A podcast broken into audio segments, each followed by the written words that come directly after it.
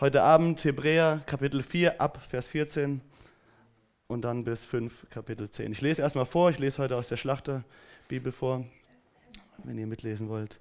Hebräer 4 ab Vers 14. Da wir nun einen großen hohen Priester haben, der die Himmel durchschritten hat, Jesus, den Sohn Gottes, so lasst uns festhalten an dem Bekenntnis.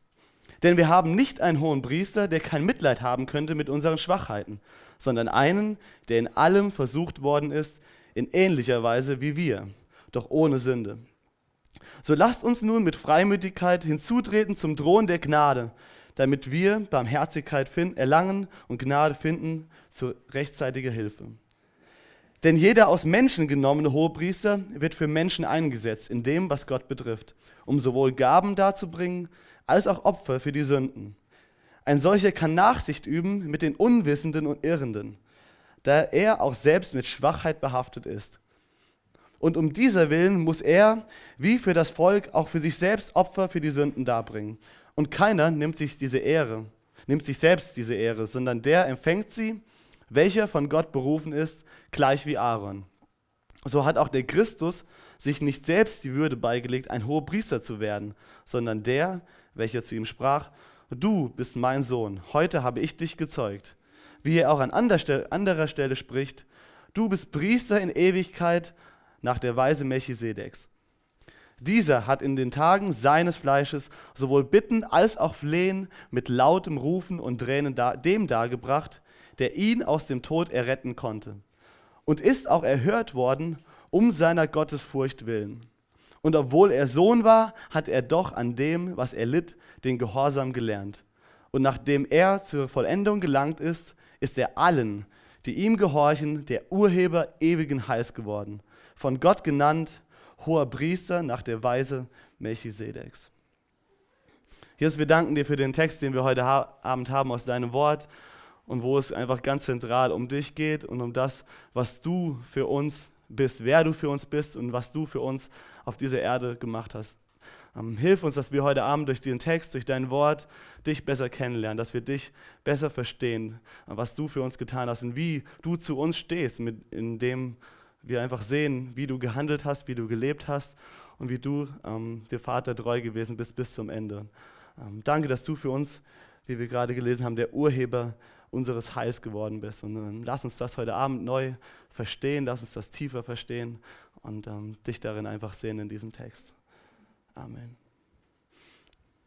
Also, wir hatten die letzten Wochen diesen Teil, wo der Autor des Hebräerbriefs ähm, ja, die, die ähm, Empfänger ermahnt hatte, festzuhalten, standhaft zu bleiben durch das, wo sie gerade drin sind und festzuhalten bis zum Ende. Und wir haben letzte Woche gesehen, zunächst in den, in den Versen 12 und 13, wie ähm, Gottes Wort einfach ihnen dabei wirklich helfen kann, weil es einfach lebendig ist und weil es ähm, ihnen einfach Dinge von sich selbst und von, von Gott einfach offenbaren kann und offenbaren kann, wie sie zu Gott stehen. Und dann fängt der Hebräer, ähm, der Autor des Hebräerbriefs, so, so, eine Überleitung an mit, den, mit dem Ende von, von dem Kapitel 4 zu einem, zu einem neuen Thema, wo er wieder ähm, etwas auch gerade, was für die Hebräer sehr relevant ist, ähm, aufgreift, nämlich etwas, was sie aus dem Alten Testament, aus, der, aus ihrem Judentum, wo sie herkommen, schon kannten, nämlich das Konzept von dem, von dem Priestertum und dem hohen Priestertum. Und ähm, fängt an, das jetzt überzuleiten und möchte dieses Thema, ähm, in dieses Thema hineingehen. Und deswegen sehen wir da in Vers 14, wo er, wo er sagt, da wir nun einen großen hohen Priester haben. Und er möchte einfach mit dem, was jetzt kommt, in den nächsten Kapiteln zeigen, wie Jesus einfach unser großer hoher Priester ist, wie er die Erfüllung von dem ist, was wir im Alten Testament schon, schon sehen.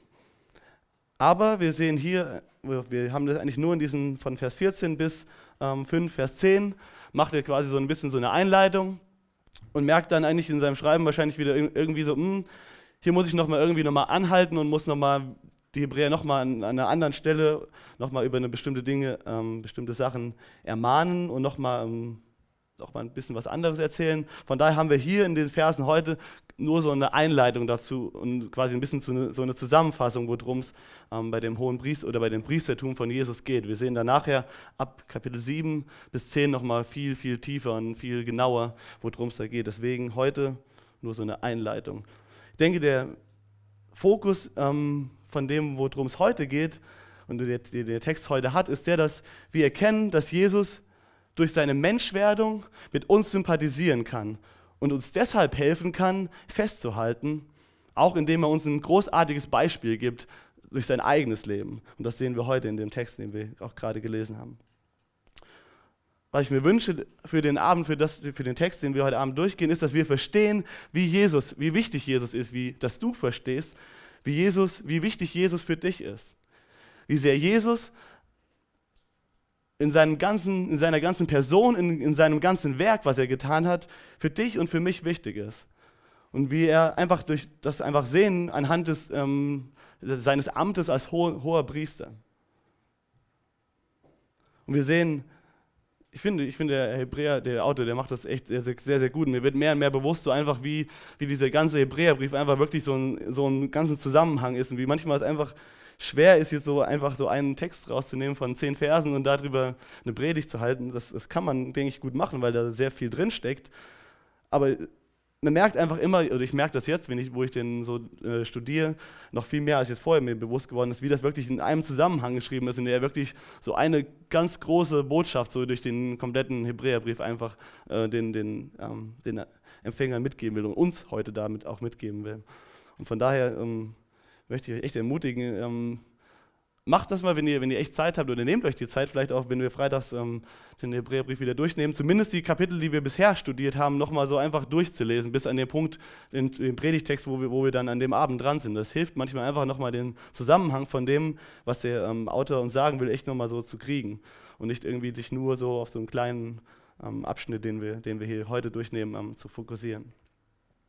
Denn wir sehen hier, wie er einfach so, so, einen, einfach so einen roten Faden da durchzieht und wie er einfach gerade dabei war, so die Hebräer zu ermutigen, äh, festzuhalten, wo er dann einfach ihnen gesagt hat, das Wort Gottes ist einfach so wichtig dafür für euch und Jesus ist so wichtig für euch. Jesus ist das Zentrum. Wenn ihr Gottes Wort durchlest und wenn ihr auch das Alte Testament durchlest und dann einfach nochmal die ganzen, ähm, auch das, was Gott denen gegeben hat, die, das Gesetz ähm, durchlest und all das, was die ganze Bestimmung, die Gott gesehen, ihnen gegeben hat, wenn ihr euch das durchlest und wenn ihr dann auf Jesus guckt, dann seht ihr, boah, das ist die Erfüllung von dem Gesetz, von dem, was ihr dort in der Bibel lest. Deswegen ist es so wichtig, dieses äh, Wort Gottes, dass ihr es lest, weil Jesus euch in diesen, in diesen Texten einfach begegnen wird. Und so sehen wir hier, ähm, dass Jesus unser großer hoher Priester ist.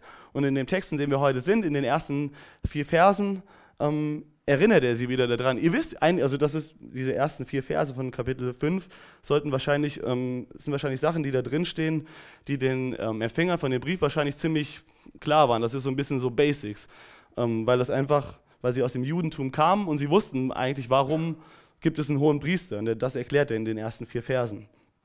Und die Frage ist, einfach in dem Fall nochmal, wofür gab es diese Priester? Wofür ähm, war dieses Priestertum und dieses Amt des hohen Priesters so wichtig. Wir sehen das hier, in, gerade in dem ersten, in ersten Satz, denn jeder aus Menschen genommene hohe Priester wird für Menschen eingesetzt in dem, was Gott betrifft, um sowohl Opfer, um sowohl Gaben darzubringen, als auch Opfer für die Sünden.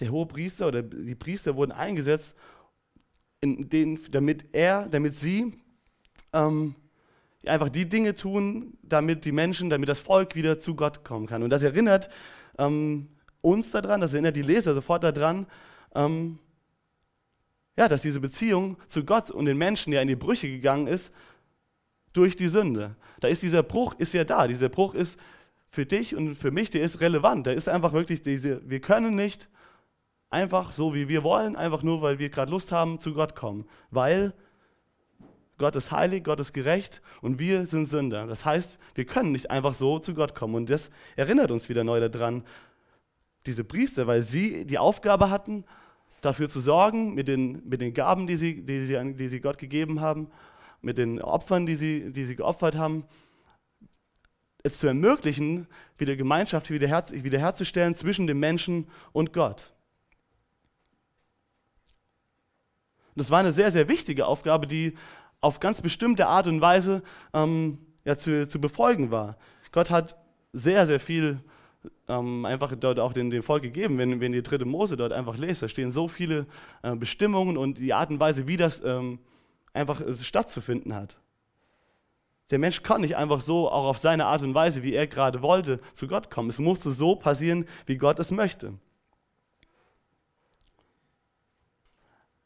Aber Gott wollte, dass es auf jeden Fall jemand ist aus dem, aus dem Volk, aus dem eigenen Volk, dass es ein Mensch ist. Aus dem Grund, wie wir hier lesen, damit er selbst Nachsicht haben kann, damit er einfach selbst Barmherzigkeit haben kann, weil er selbst weiß, wie es ist, in diesem, diesem Bruch dieser Beziehung zu leben, zu wissen, dass er von sich selbst aus nicht zu Gott kommen kann und dass dort ähm, ja, Schuld ist, die ihn von Gott trennt und dass dort bestimmte Regeln befolgt werden muss, um, diesen, um diese, ja, diese Lücke zu Gott wiederherzustellen, um wieder hinzukommen können zu Gott. Deswegen wollte, dass Gott es einer ist aus dem Volk, von den Menschen, damit er eben selbst ja, einfach nachvollziehen kann, worum es dabei geht. Das hätte er auch einen irgendeinen Weg hätte schaffen können, vielleicht durch Engel oder keine Ahnung, was die irgendwie dann den Menschen sagen, so und so hat es zu, zu, zu laufen. Aber Gott hat extra Menschen dafür bestimmt, hat gesagt, ich möchte, dass ihr das auf die in die Art und Weise macht, um wieder Gemeinschaft mit mir zu haben.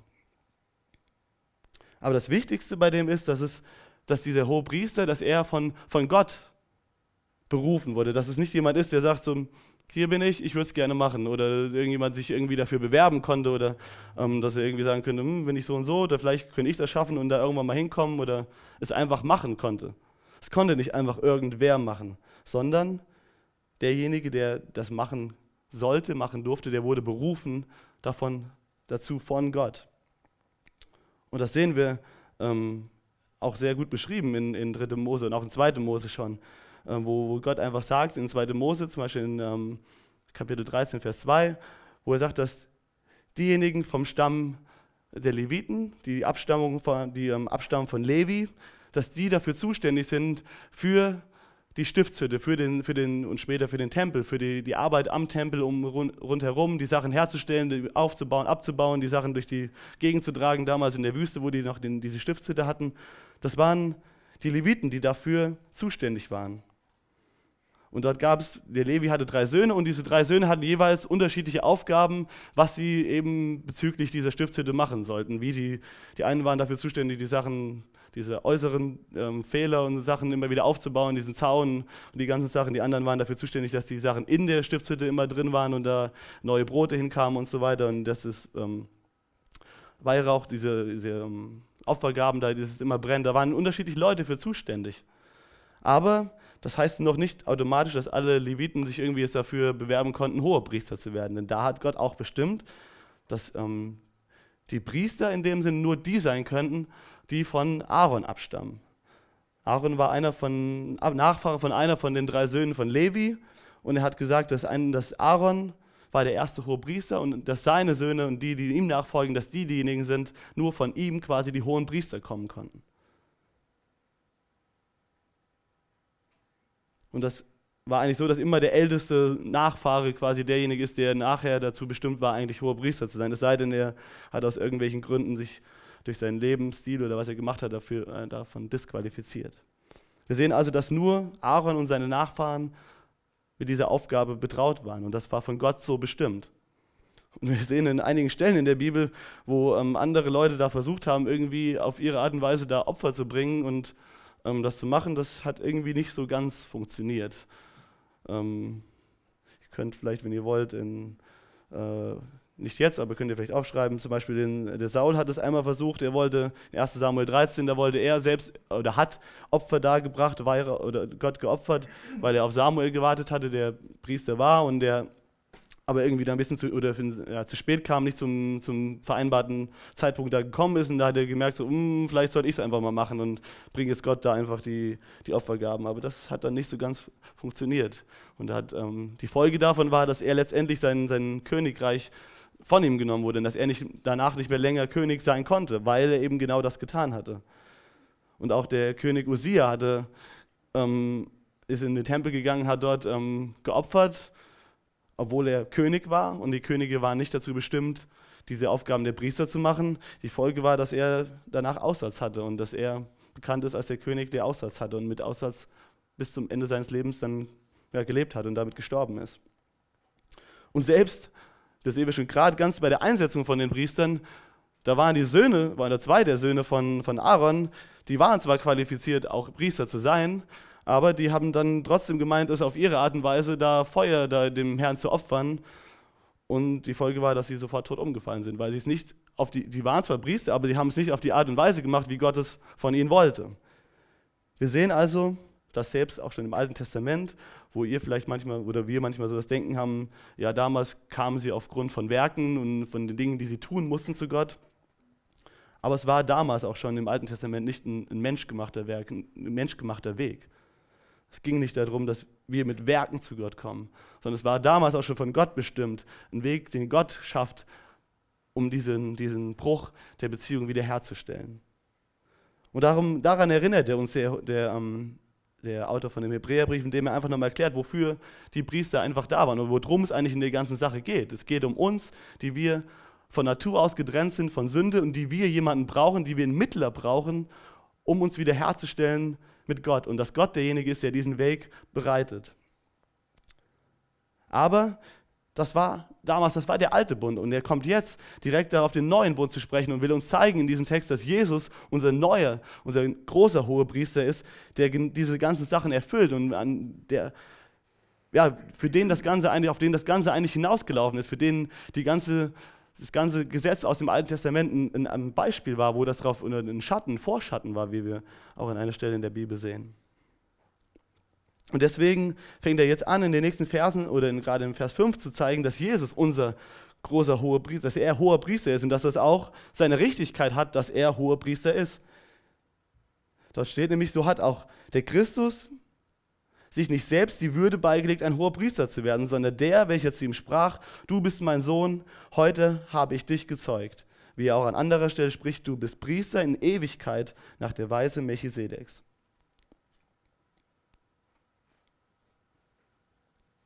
Wir sehen hier also, dass auch Jesus berufen wurde in dieses Amt und dass er von Gott berufen ist, genau das zu erfüllen, diesen Platz zu, einzunehmen um einen Weg für uns zu schaffen, wieder hin, wieder, die Wiederherstellung bringt zu Gott. Und die letztendlich, wie wir sehen werden, wirkliche Wiederherstellung bringt, weil damals die Opfer, die sie bringen, die, die ganzen Gaben, die die Priester damals gebracht haben, konnten letztendlich nicht die Sünden von dem Volk wegnehmen. Sie konnten sie nur bedecken. Jesus, oder Gott sagt an einer Stelle in der Bibel, glaubt ihr wirklich, dass das Blut von, von irgendwie Stieren und Wittern letztendlich die, eure Sünden wieder wegnehmen kann? Nein, das kann nicht, konnte es nicht passieren. Es musste, und das zeigt Gott einfach, das musste ein Mensch sein, das musste Jesus sein, das musste der, das perfekte Opfer sein, musste kommen. Und nicht etwas, was ähm, ja, mit Sünde behaftet ist, konnte nicht für die, für die Sünden bezahlen. Und so sagt Gott hier, du bist mein Sohn, heute habe ich dich gezeugt.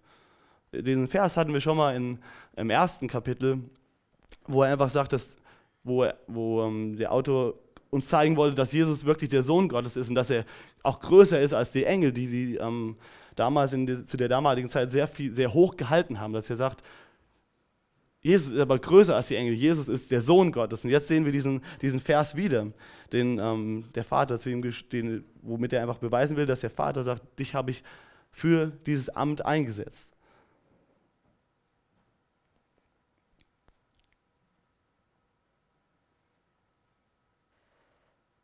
Und das ist so wichtig, dass wir das, dass wir das einfach sehen. Er sagt, du bist mein Sohn, heute habe ich dich gezeugt. Und er ist auf diese Erde gekommen. Und das hat er zu Jesus gesagt, als er getauft wurde. Das heißt, Jesus war hier auf dieser Erde und dort hat Gott ihn bestätigt als Sohn Gottes.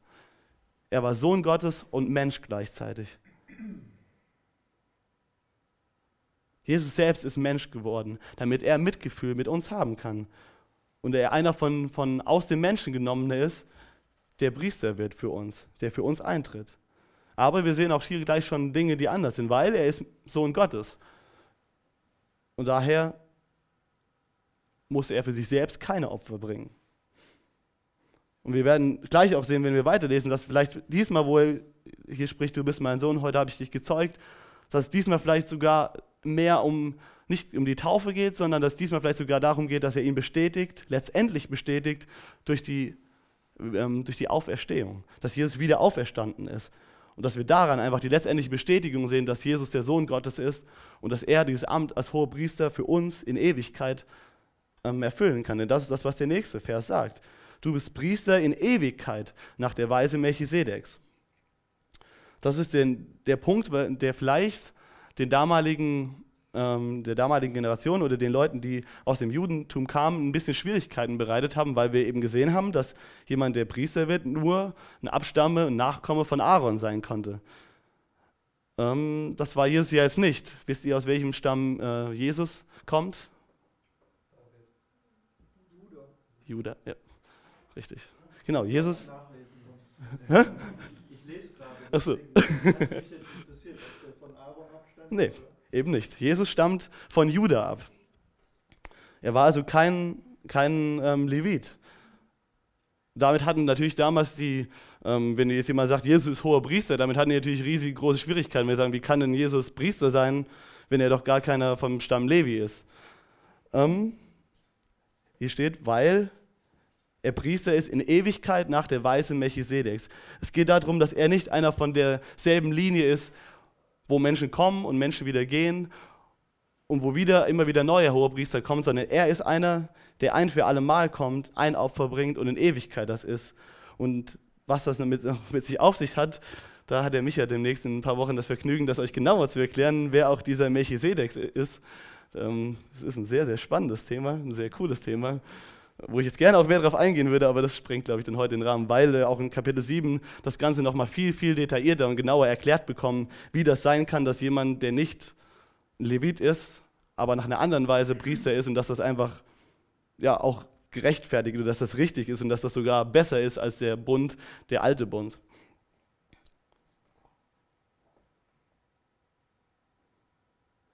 Aber wie gesagt, da gucken wir dann im Kapitel 7 nach, denn ich glaube, oder dem, denn hier ist auch quasi schon diese, diese Zusammenfassung davon, wer, wer, was ein hoher Priester ist und was äh, für Aufgaben er hat und wie Jesus das im Grunde genommen erfüllt, eigentlich auch schon ähm, ein Stück weit ja, mehr oder weniger beendet. Denn der Punkt, den er hier macht, oder wo, der nimmt da nochmal so einen kleinen, glaube ich, nochmal so ein bisschen Exkurs in eine andere Richtung, weil er immer noch, glaube ich, die, ähm, die Empfänger so in, in, in, vor Augen hat und das in der Situation, wo sie gerade drin stecken, dass sie eben, wie wir gesehen haben, die Warnung ähm, der Gefahr laufen, vielleicht vom Glauben abzugleiten vielleicht aufzugeben, vielleicht nicht durchzuhalten bis zum Ende.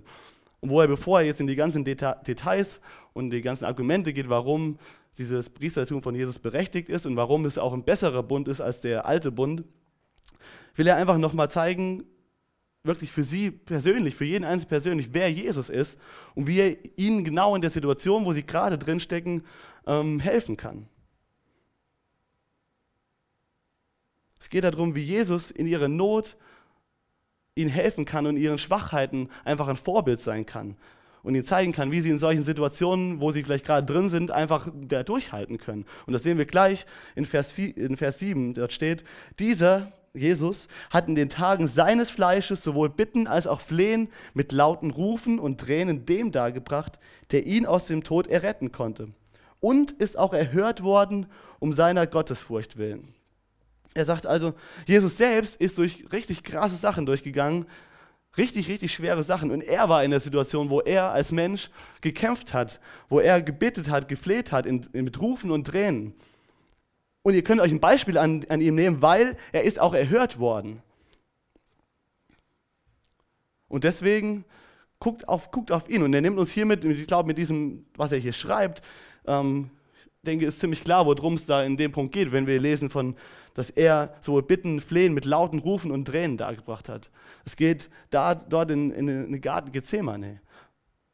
Dort bekam Jesus selbst vollständig zu spüren, was es heißt, Mensch zu sein. Dort sehen wir, dass Jesus 100% auch Mensch war. Nicht nur Gott war 100%, sondern dass er auch definitiv 100% Mensch war, weil sonst wäre er nicht in so einer krassen Situation drin gewesen. Denn er wusste genau, dass er davor stand, versucht zu werden. Versucht zu werden wie, wie vielleicht niemals zuvor in seinem Leben. Was war der Kampf, in dem, dem Jesus dort stand? Mit dem er dort gerungen hat, mit seiner Menschheit? War es, dass er gefangen genommen wird, dass er falsch behandelt worden wird und fälschlicherweise zum ähm, Tode verurteilt wird? War das was, wo mit der, mit, dem, mit der Sache, mit der er in dem Sinne gerungen hat? Ich denke, Petrus würde dem wahrscheinlich zustimmen, weil das hat ähm, er gesagt als Antwort, wo Jesus gesagt hat, ich werde demnächst sterben, ich werde, werde, werde sterben müssen, ich werde mein Leben geben müssen, wo da hat Petrus ähm, zu Jesus gesagt, du bist der Sohn Gottes, du musst nicht. Wär, beziehungsweise ein paar Verse vorher hatte Jesus noch gefragt, wer, wer bist, wer, wer bin ich? Und, Jesus, und Petrus hat richtigerweise dort gesagt, du bist der Christus, der Sohn Gottes. Und dann hat Jesus davon angefangen zu erzählen, dass der, er als Messias aber kommt, um sein Leben zu lassen. Und dann hat Petrus gesagt, du bist doch, du bist der Sohn Gottes, du, das sei fern und das, niemals musst du jetzt hier auf diese Erde kommen, um, um zu leiden. Du bist doch der, der, Christus, du sollst den Thron nehmen, du sollst die Herrschaft nehmen. Und was war Jesus an, Jesu Antwort darauf? was war es, Annika? Ähm, es war nicht so ganz schön, glaube ich. Ja, sag's. Ich weiß es nicht wortwörtlich. Geh hinter mich, Satan, hat er gesagt. Jesus wusste, dass, was vor ihm lag. Es war nicht, Und das kann es letztendlich auch nicht gewesen sein, weil wenn, wenn der Tod, der vor ihm lag, in dem Sinne der Kampf gewesen wäre für Jesus, ähm, dann wäre er, dann können, können der, das Ende von dem Vers, wo wir sehen, ähm, der ihn auch erhört hat, dann wird es ja irgendwo vielleicht nicht so ganz stimmen. Nein, die, die Versuchung, die in der Jesus war, war keine neue für ihn. Es war eine, die er schon mehrmals in seinem Leben erfahren hat. Es ging darum, nicht den Willen des Vaters zu tun, abzuweichen von dem, was der Wille des Vaters war. Das war der Punkt, in dem Jesus, in dem Jesus herausgefordert wurde in seinem Menschsein. Dass er ungehorsam ist gegenüber dem Willen des Vaters. Das war der Kampf, den Jesus gekämpft hat dort im Garten Gethsemane. Und wenn wir uns das Leben von Jesus angucken, dann sehen wir, dass er auch schon vorher, dass das nicht das erste Mal war, dass er in dieser Situation drin war. Wir sehen zum Beispiel, wir haben eben den Vers gelesen, du bist mein Sohn, heute habe ich dich gezeugt. Das hat ähm, Gott aus dem Himmel zu ihm gesprochen, nachdem Jesus getauft worden ist. Was ist danach, nach Jesu Taufe passiert? Jesus ist in die Wüste geführt worden, war dort 40 Tage lang, hat dort 40 Tage lang gefastet. Und am Ende der 40 Tage kommt der Teufel zu ihm und fordert ihn heraus, aus Steinen Brot zu machen. Was war dort die Versuchung für Jesus? Sich nicht weiterhin dem Willen des Vaters zu beugen, sondern zu sagen, das Ganze mit der, mit der Menschheit, mit dem Menschsein, mit dem 100% Menschsein, vergiss das. Das war das, was der Satan ihm sagen wollte. Vergiss das, du musst nicht hier sein und musst hungern. Du kannst doch hier einfach aus dem, du bist Gott, du kannst doch hier einfach aus den, aus den Steinen wieder Brot machen. Zack, dann hast, kannst du was essen, dann ist doch alles gut. Du musst nicht mit den Schwachheiten und mit den, mit den ja, ähm, Limitations, was ist das, mit den, mit, der, mit den Begrenzungen des Menschseins, damit musst du nicht, musst du nicht kämpfen. Warum, warum bist du hier und hast gerade Hunger? Das musst du nicht haben. Du kannst einfach hier Brot draus machen, kannst essen und dein Hunger ist gesättigt. Hör doch auf mit dem ganzen Menschsein. Jesus hat dort in dem Punkt mit dem Wort Gottes geantwortet und hat gesagt, der Mensch lebt nicht von Brot allein. Die nächste Versuchung, vor der Jesus war, dass er auf dem, der Mauer des Tempels stand und der, der Satan gesagt hat, wirf dich doch da einfach runter und dann kurz bevor du, dann werden, die, werden schon die Engel kommen, wie es in, in, Gottes Wort stehen, und die werden nicht zulassen, dass dir irgendwie ein Haar gekrümmt wird. Die werden dich vorher auffangen, bevor du unten aufknallst. Und die, die Herausforderung da an Jesus war, du kannst auch so zeigen, dass du der Sohn Gottes bist. Wäre doch eine mega Show, oder? Lass dich da runterfallen, die Engel kommen und fangen dich kurz vorher auf und jeder, der hier rumsteht, der wird, dich, wird sehen, boah, das muss der Sohn Gottes sein. Eine richtig coole Show. Das kann aber nur, das muss Gott sein. Du musst doch nicht wirklich sterben. Du musst nicht wirklich dort leiden an einem Kreuz und sterben. Du kannst auch quasi so bis kurz davor kommen und kannst dann sagen, zack, aber ich bin Sohn Gottes, ich muss, ich krieg das hin.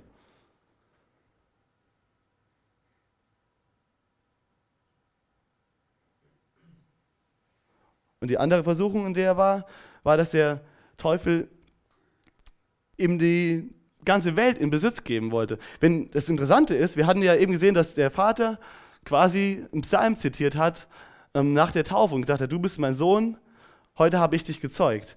Und wenn ihr weiterlest in den, den nächsten Vers oder dem Psalm, den Vers 8, dann steht dort, und du wirst bitten und ich werde dir die Heidenvölker als mein Erbe geben, die Enden der, der Welt als dein Besitz. Und der Teufel kommt zu ihm und sagt, alles, was du tun musst, ist mich anbeten. Und ich gebe dir die ganze Welt in deinen Besitz, die gehört dir. Du musst hier nicht den Willen des Vaters weiter in der Richtung tun. Ich kann es dir jetzt schon hier und jetzt geben. Du kannst jetzt schon dieses Versprechen, was du in der Bibel zwar siehst, was, was da verheißen ist, kannst du jetzt schon heute haben. Du musst dich einfach nur mir beugen. So sehen wir wieder und wieder in Gottes Wort und in dem Leben, in den Evangelien, dass Jesus darin versucht wurde, nicht den Willen des Vaters zu tun. Und er wusste jetzt kurz vor dem Ende, dass es nochmal richtig, richtig extrem wird, dass es einen, einen Höhepunkt erreichen würde wie niemals zuvor. Denn wir sehen zum Beispiel bei, dem, bei der Verhandlung mit Jesus vor, wo er vor Pilatus war, dass Pilatus ihn, ihn sagt dann, jetzt sag doch mal, nimm doch mal Stellung dazu und sag einfach, was jetzt Sache ist. Ich kann an dir keine Schuld äh, finden. Sag einfach, was Sache ist und dann kann ich dich freilassen, weil ich in dir keine Schuld finde. Und Jesus ist still geblieben, hat nichts gesagt. Und selbst als er am Kreuz hing, da sind die Spötter vorbeigegangen und gesagt, wenn du doch der Sohn Gottes bist, wenn du wirklich Sohn Gottes bist, dann steig doch jetzt einfach hier runter von dem Kreuz, dann zeig uns, dass du Sohn Gottes bist. Und auch dort hat Jesus geschwiegen. Er hat sogar gesagt, vergib ihnen, denn sie wissen nicht, was sie tun. Jesus hat geschwiegen, genauso wie Jesaja es schon viele hundert Jahre vorher prophezeit hat, wo er schreibt, dass er stumm sein wird wie ein Lamm, das zum Schlachtbank geführt wird. Und ich frage mich, jetzt wo ich diesen Text durchgelesen habe, wo ich das studiert habe, ist mir so bewusst geworden, was wird Jesus wohl in dieser Zeit, dort wo er vor Pilatus gesessen hat oder wo er am Kreuz hing oder auch in der Versuchung in der Wüste, was wird ihm, wird ihm durch den Kopf gegangen sein? Wie, was hat er in dem Moment gedacht und wie hat er das ausgehalten, dort nicht den Dingen nachzugeben? Und die Antwort, die wir sehen, ist, er war vorbereitet. Jesus war einfach vorbereitet auf die Situation. Wir sehen immer, immer und immer wieder, wenn ihr die Evangelien durchlest, dass ähm, Jesus dort sagt, ich bin gekommen, nicht um meinen Willen zu tun, sondern ich bin gekommen, um den Willen des Vaters zu tun. Der Vater und ich, wir sind eins. Ich tue seinen Willen. Wenn ihr, den Vater, wenn ihr mich gesehen habt, habt ihr den Vater gesehen. Und wir sehen immer wieder, auch in, an, viel, an vielen verschiedenen Stellen, dass Jesus sich die Zeit genommen hat, morgens in der Frühe oder an anderen Zeiten, wo er einfach sich abgesondert hat von den Jüngern, abgesondert hat von der Menschenmenge und wo er Zeit für sich alleine und den Vater hatte. Und dann zuletzt hier im Garten Gethsemane, Jesus wusste, was in den nächsten drei Tagen auf ihn zukommen wird, was dort, was dort passieren wird. Er wusste, dass er gefangen genommen wird und dass er jetzt hier in dem Punkt noch einmal als 100% Mensch, der war, auch nochmal herausgefordert werden ist, einfach diese Menschlichkeit wieder abzulegen und einfach wieder Gott zu sein und das ganze Menschsein irgendwie ein Stück weit sein zu lassen. Und deswegen, deswegen ist er in den Garten gegangen und hat gebetet. Deswegen hat er dort, wie wir hier lesen, sowohl Bitten als auch Flehen mit lauten Rufen und Tränen Gott dargebracht. Und ich hoffe, äh, dass die Worte, die Jesus zwischen diesen Zeiten, wo er gebetet hat, ihr habt die bestimmt schon ganz oft gehört und zitiert sie vielleicht auch ständig mal oder immer mal wieder gerne. Ich hoffe aber, dass diese Worte, die Jesus den Jüngern dort gesagt hat, in, im Licht dessen, was wir gerade eben ähm, jetzt gehört haben von Jesus, dass es nochmal eine ganz neue Bedeutung für euch bekommt. Wir sehen in Matthäus 26, Vers 41, das könnt ihr mal aufschlagen. Das war Jesus, nachdem er zum ersten Mal weggegangen ist von den Jüngern dort im Ölberg, hat gebetet zu Gott, hat gebetet, bitte lass diesen Kelch an mir vorübergehen, wenn es irgendeinen anderen Weg gibt, aber nicht mein Wille, sondern dein Wille geschehe. Und er kommt wieder zu den Jüngern und sie waren dort am Schlafen. Und dort sagt Jesus zu ihnen, wacht und betet, damit ihr nicht in Versuchung kommt. Der Geist ist willig, aber das Fleisch ist schwach. Ist dir bewusst, dass Jesus dich und mich so viel besser verstehen kann, als wir das oft begreifen und uns, und uns das bewusst machen. So oft denken wir, ja, aber Jesus war ja Gott. Gott, was, für ihn war das bestimmt alles hier easy peasy, ganz einfach. Er ist doch Gott, natürlich hat er nicht gesündigt, ist doch gar kein Problem. Er war aber auch 100% Mensch. Und er hat sehr wohl Ahnung davon, wie es ist, versucht zu werden und mit den, mit den, Begrenz, mit der, ja, mit den Begrenzungen, mit den Schwachheiten des Menschseins konfrontiert zu sein. Und deshalb ist Jesus so ein großes Beispiel für uns. Denn wir sehen ja hier, dass sein Weg funktioniert hat, wie wir, wie wir sehen. Gott hat sein Flehen erhört und ihn stark gemacht, den Willen des Vaters bis zum Ende zu tun. Die Bestätigung, die wir sehen, das habe ich eben schon mal gesagt, ist die Auferstehung. Mit der Auferstehung hat Gott bestätigt, dass dieser Weg, den Jesus gegangen ist, dass er richtig ist und dass er bis zum Ende durchgehalten hat. Wir sehen Jesus wie wir hier in Vers 14 sehen, unseren Groß, also unseren großen hohen Priester, der die Himmel durchschritten hat. Er hat am Kreuz ausgerufen, es ist vollbracht. Und er wurde, wie wir jetzt im nächsten Vers sehen oder in den nächsten beiden Versen sehen, durch den, ähm, durch den Gehorsam gegenüber dem Vater zur Vollendung gebracht. Aber dafür musste er durch das alles hindurchgehen. Denn das war der Wille des Vaters. Nicht, weil er es liebt, irgendwie Jesus zu quälen oder zu sehen, wie sein eigener Sohn leidet, sondern weil das der einzige mögliche Weg war, uns Menschen mit Gott für immer in Ewigkeit wieder zu versöhnen. Und wir sehen hier einen ganz, ganz interessanten Vers, wenn wir lesen in Vers 8, und obwohl er Sohn war, hat er doch an dem, was er litt, den Gehorsam gelernt. Jesus selbst hat Gehorsam gelernt. Heißt das, dass Jesus irgendwie nicht vollkommen war, in dem wer ist und es erst werden musste? Ich glaube, da können wir den Fehler machen, dass wir denken, irgendwie Jesus musste erst irgendwie in seinem Charakter her besser werden. Jesus musste nicht in seinem Charakter in dem Sinne besser werden, aber er hat es ja vorher noch nie durchlebt. Er hat es ja nicht erlebt, wie es ist, in diesen Situationen zu sein, in dieser Situation herausgefordert zu sein, den Willen des Vaters zu tun. Jesus war natürlich, und wie wir auch eben ganz klar schon in, in Vers ähm, 15 gesehen haben von Kapitel 4, er war ohne Sünde. Jesus war ohne Sünde, er hat keinen Fehler gemacht. Er war vollkommen, aber er hat seine Vollkommenheit letztendlich dadurch bestätigt, dass er dieses Leben gelebt hat und bis zum Ende der Vater gehorsam ge äh, geblieben ist.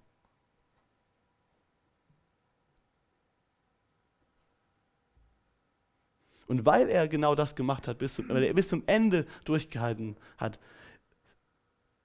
empfängt er nun noch all dieses, diese Versprechungen, die Verheißungen, die wir in, Gottes Wort, durch Gottes Wort hinweg sehen, die Gott versprochen hat, ihm versprochen hat. Nämlich der Punkt, den wir hier sehen, und das ist der wichtigste, und der ist so wichtig für uns, dass er der Autor, der Anfänger unserer Erlösung ist. Dass er der Grund für unsere Erlösung ist. Er ist der Urheber unseres ewigen Heils weil er bis gehorsam geblieben ist bis zum Ende. Wir sehen in, ganz am Anfang in, in äh, Hebräer 1, dass, er, dass Gott ihn deshalb zum Erben von allem gemacht hat, weil er durchgehalten hat, weil er gehorsam geblieben ist bis zum Ende.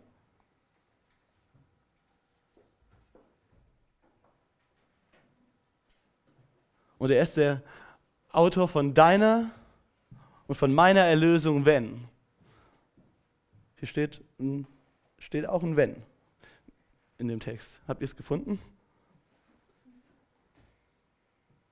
Es steht nicht wirklich Wenn da, aber eine Bedingung steht da schon drin in dem Text. Der ist der Autor, der Urheber ewigen Heils ähm, denen geworden, nämlich denen, die ihm auch gehorchen. Das ist der, der Knackpunkt. Deshalb ist Jesus in dem Punkt zum einen ein Beispiel für uns, aber zum anderen auch der Mittler und den, auf, um, den, um den es um, bei allem letztendlich geht. Es geht letztendlich in allem um Jesus. Und das sehen wir so krass hier drin, weil es gibt uns nicht nur dieses Beispiel, sondern wir müssen letztendlich, sind wir eigentlich dazu aufgerufen, auch ihm nachzufolgen und auf äh, ihm zu, ihm, ja, seinem Vorbild nachzugehen, weil nur so wir letztendlich das selbst für uns auch bekommen können, weil Jesus ähm, ja, Genau. Jetzt habe ich den Faden verloren, was ich da noch sagen wollte. Aber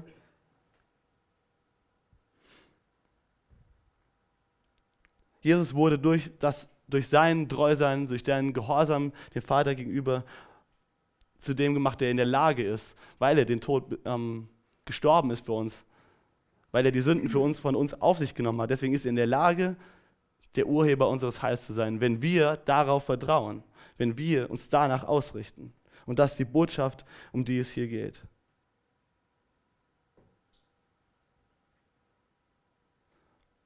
Und dabei ist es für dich und für mich auch wichtig, wie wir hier sehen, selbst auch Jesus gehorsam zu sein, so wie Jesus dem Vater gehorsam gewesen ist.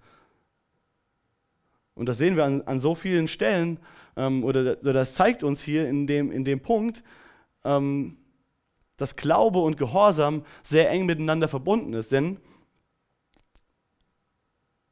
wir denken manchmal, oder vielleicht denkst du jetzt gerade in dem Moment, wie ich muss Jesus gehorsam sein. Ich dachte, es ist Glauben, der mich errettet und nicht irgendwie, weil Gehorsam verbinden wir irgendwie Dinge, die wir tun müssen, ein Stück weit. Sagen wir, Gehorsam heißt, oh, bestimmt, meine Eltern haben mir die Regel gegeben, du musst jetzt das und das machen, sonst passiert das und das und das. Oder der Lehrer hat gesagt, du musst das und das machen, sonst kriegst du irgendwie eine Strafarbeit oder was auch immer. Das heißt, reicht nicht nur irgendwie Glauben an Jesus, es muss jetzt auch noch irgendwie Gehorsam damit verbunden sein. Oder reicht doch nur Glaube, um gerettet zu werden? Ich glaube, hier zeigt, dass das Konzept davon oder die Schlussfolgerung daraus ist, wir wissen, dass die, ähm, die Rettung nur nicht aufgrund unserer Werke ist, sondern allein auf das, was Jesus gemacht hat und unser Vertrauen auf das, was Jesus gemacht hat. Aber die Schlussfolgerung ist letztendlich die, dass jemand, der glaubt, jemand, der an Jesus glaubt und der darauf vertraut, letztendlich auch Jesus gehorsam ist. Und das sehen wir Jesus als großartiges Beispiel oder als unser positives Beispiel. Er hat Gott geglaubt und hat den Willen des Vaters getan bis zum Ende. Und er ist jetzt wo? Er sitzt verherrlicht zu Rechten des Vaters im Himmel. Und das Negativbeispiel ist das aus den, von, den, von den letzten Kapiteln, aus denen wir gekommen sind, von, den, von, den, von dem Volk Israel, das nicht glaubte und daher nicht gehorsam war, den Willen des Vaters zu tun, nämlich das Land einzunehmen.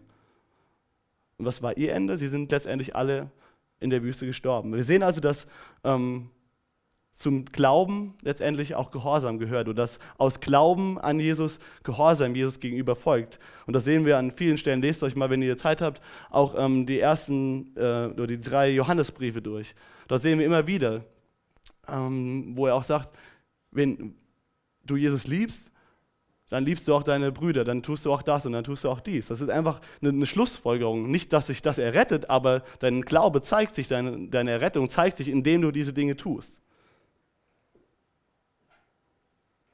Aber, und das große Aber bei der ganzen Sache ist, du denkst jetzt, okay, Jesus ist mein großes Beispiel, aber wir haben da eben gesehen, Jesus war ja schon vollkommen und er musste den Gehorsam nur in dem Sinne lernen, dass er ähm, ja, das quasi bestätigt durch sein Leben, dass er der ist, der er zu sein gibt.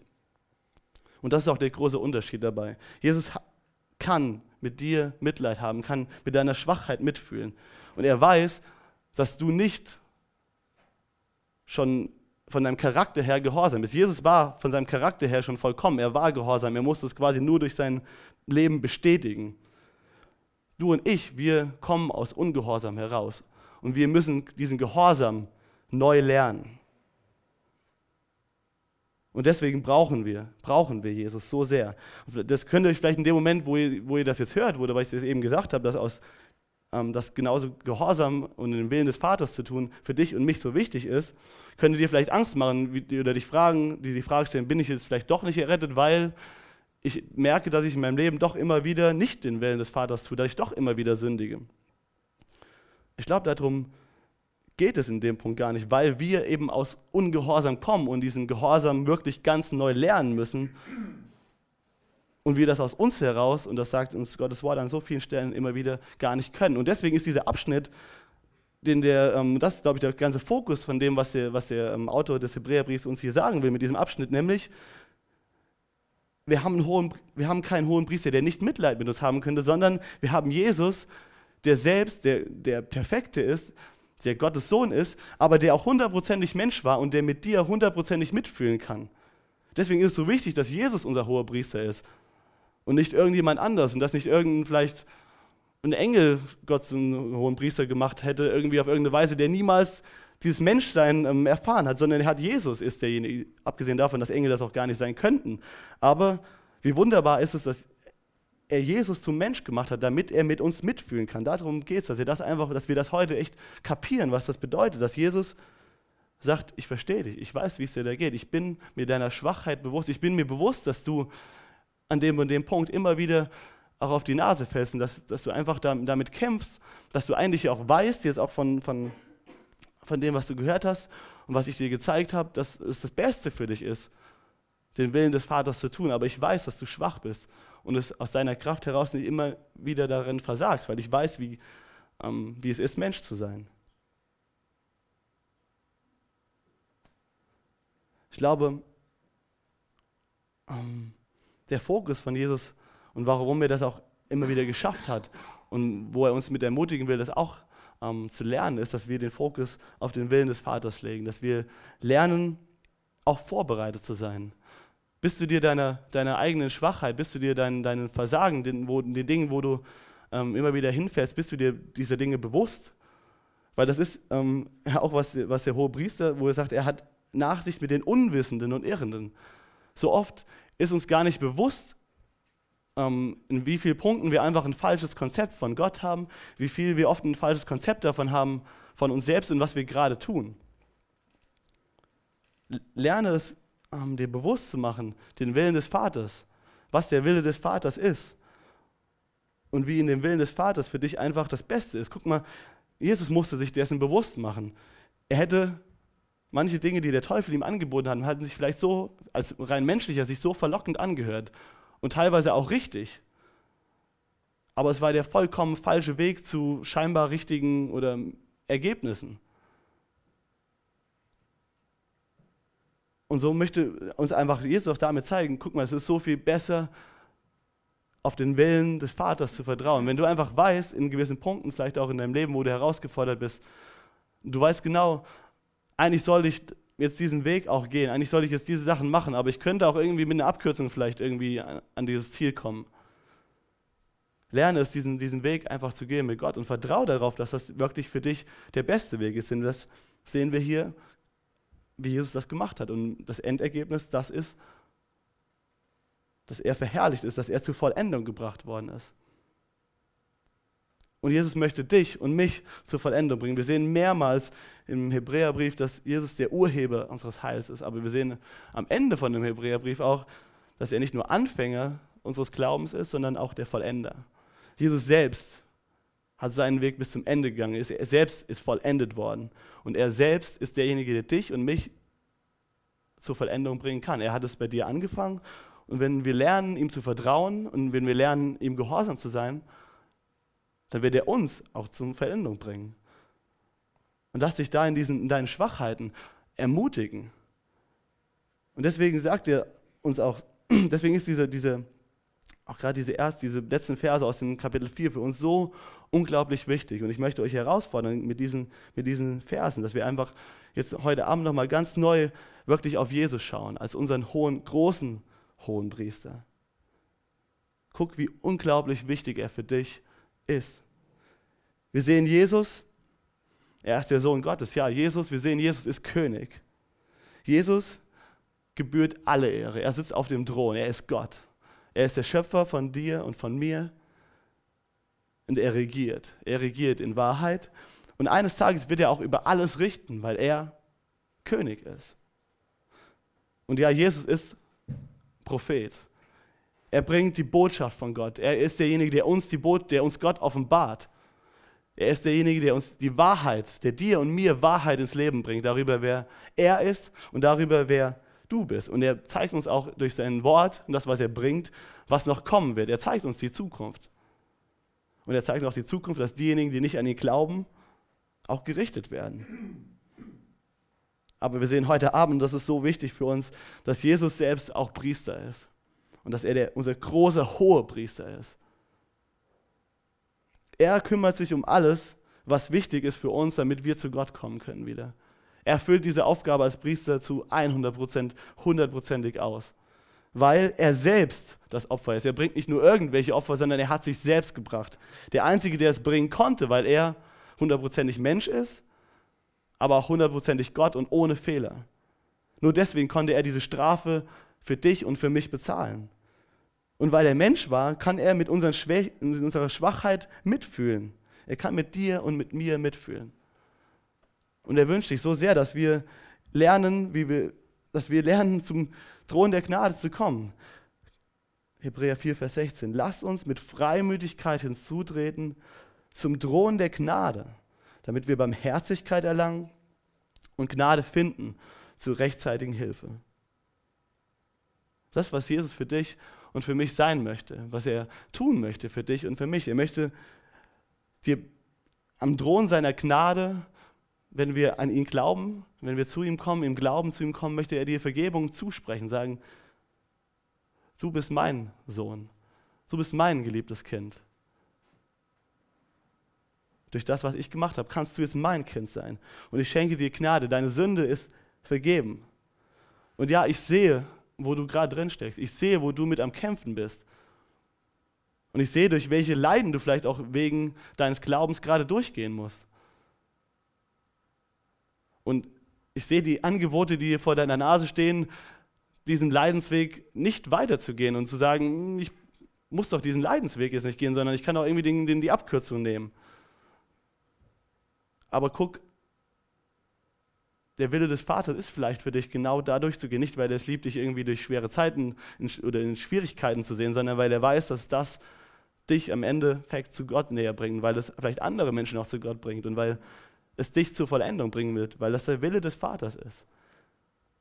Wir sehen in, in Jakobusbrief, dort schreibt der ähm, Jakobus, dass Gott der Vater der Lichter ist. Und dass alle, jedes Gute und Vollkommene, was wir Geschenk, dass es von ihm kommt. Alles, was gut und vollkommen ist, kommt von Gott.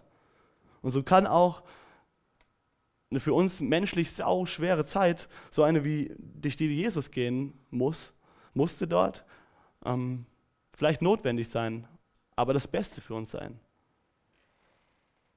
Und er will dir in dieser Zeit, wo du drin bist, gerade einfach Barmherzigkeit schenken und möchte dir Hilfe schenken, durch diese Zeit hindurchzugehen.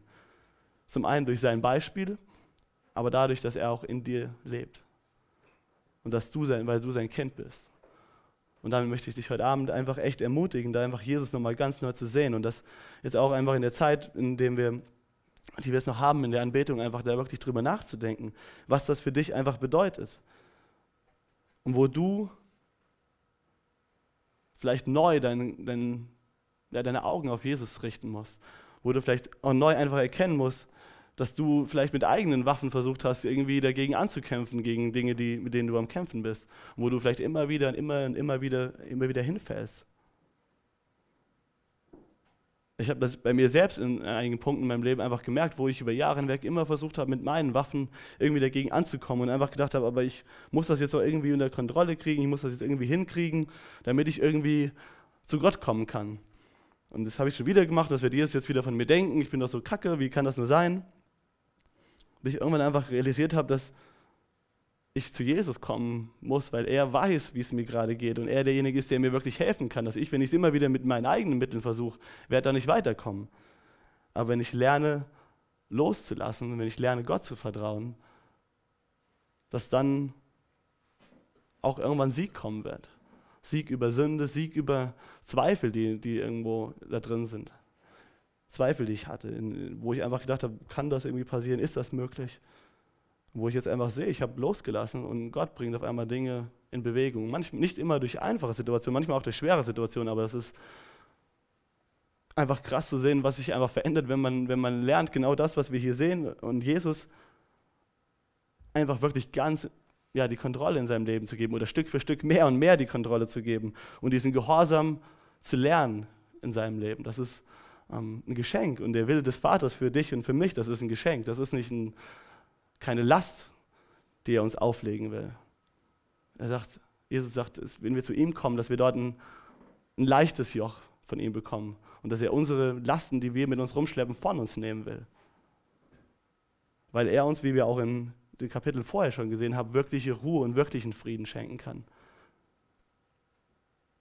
Deswegen lasst uns heute Abend mit Freimütigkeit hinzutreten zum Thron der Gnade, damit wir Barmherzigkeit erlangen und Gnade finden zur rechtzeitigen Hilfe.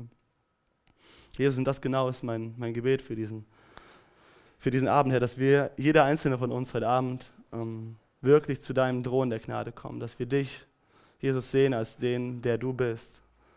Sohn Gottes, 100% Mensch, aber verherrlicht, weil du dem Vater treu geblieben bist und weil du den Weg für uns gegangen bist, weil du die Schuld für uns getragen hast.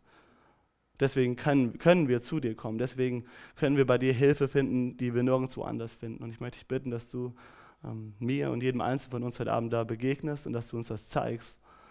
Dort, wo wir gerade mit unseren Schwachheiten ähm, am Kämpfen sind, wo wir ähm, vielleicht mit eigenen Mitteln kämpfen oder wo wir denken, wir müssen irgendwas auf, die, ja, auf unsere Art und Weise richtig stellen, Herr. Dass du uns einfach zeigst, wie du uns in dieser Situation ähm, retten kannst und wie du uns helfen kannst und dass du uns Hoffnung gibst durch das, was du erlebt hast und dadurch, dass du vollendet bist, dass du auch uns vollenden wirst. Genauso wie du der Urheber, dass dadurch, dass du der Urheber unseres Heils bist, dass durch dass du etwas in uns angefangen hast, dass wir neue Hoffnung darin bekommen, dass du es auch zu Ende bringen wirst, wenn wir lernen, dir zu vertrauen. Das möchten wir da Abend tun. Jesus, wir danken dir ähm, für dein Wort. Wir danken dir, dass du uns begegnet bist in deinem Wort und ich bitte dich einfach, dass du uns auch den Rest des Abends jetzt auch in diesen Liedern einfach begegnen wirst. Und dass wir dir die Ehre, dir auch schon mit den Liedern anfangen, die Ehre zu bringen, die dir einfach gebührt. Jesus, wir danken dir.